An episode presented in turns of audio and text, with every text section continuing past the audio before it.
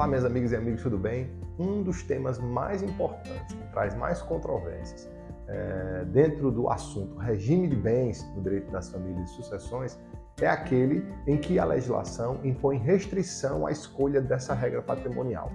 É, em regra geral, né, o artigo 1639 do Código Civil traz o princípio da livre estipulação, permitindo que os cônjuges e também os companheiros em seus pactos de convivência é, quanto ao regime de bens, decidam o que melhor lhes aprover dentro daquele universo de possibilidades que a legislação traz acerca de modalidades de regras patrimoniais. Mas, em exceção a isso, o artigo 1641 do mesmo Código Civil, ele traz lá três hipóteses onde o regime de bens eh, do casamento, em algumas situações também da união estável, e nesse ponto específico aqui de aplicação dessas restrições às uniões estáveis, eu vou gravar um outro vídeo para que a gente possa debater isso com mais, com mais tranquilidade. Então, dentro daquele desse artigo 1641, nós temos três hipóteses onde o casamento necessariamente seguirá um regime de separação de bens obrigatória,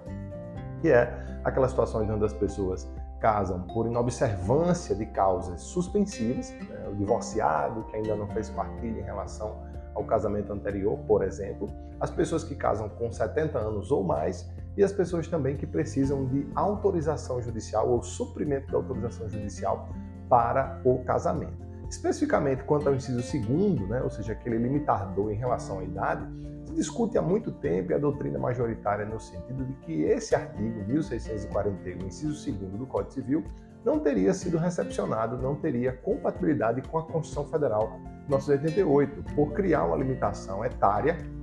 para livre estipulação patrimonial. Tá? Então, impor a alguém com 70 anos a restrição sobre é, escolher o melhor regime patrimonial para o seu casamento me parece absolutamente incompatível, sobretudo com questões fáticas e pontuais, quando nós temos pessoas com mais de 70 anos, por exemplo, que podem é, se candidatar a um cargo eletivo, representar um estado, uma cidade, uma nação. Né? É, também é, pessoas que com mais de 70 anos podem presidir tribunais superiores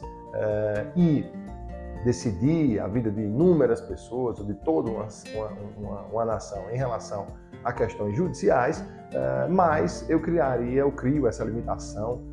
digamos assim, absolutamente inconcebível com a justificativa de proteger a pessoa e seu patrimônio, sequer perguntando se ela deseja essa proteção ou não. Uh, nós sabemos que existem regimes, existe um regime de separação eletivo, ou seja, voluntariamente eleito pelas partes, que poderia muito bem atender aqueles que desejam, de fato, uma proteção patrimonial.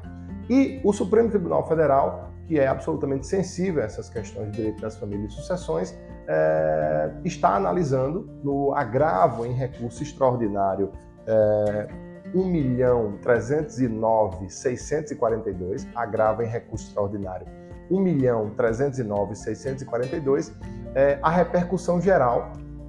de um é, deste recurso, né, a afetação ao, ao regime de repercussão geral desse recurso, que trata justamente sobre a constitucionalidade do artigo 1641, inciso 2 uh, do Código Civil, ou seja, se o regime de separação obrigatória deve sim realmente ser aplicado compulsoriamente às pessoas que casam com 70 anos ou mais e, consequentemente, se se aplicam às pessoas que iniciam a união estável dos 70 anos em diante. Vamos aguardar como será o posicionamento do Supremo, que tem até o final do dia 27 deste mês para finalizar o julgamento sobre a repercussão geral ou não e depois acompanhar o julgamento em si. Forte abraço e até o próximo.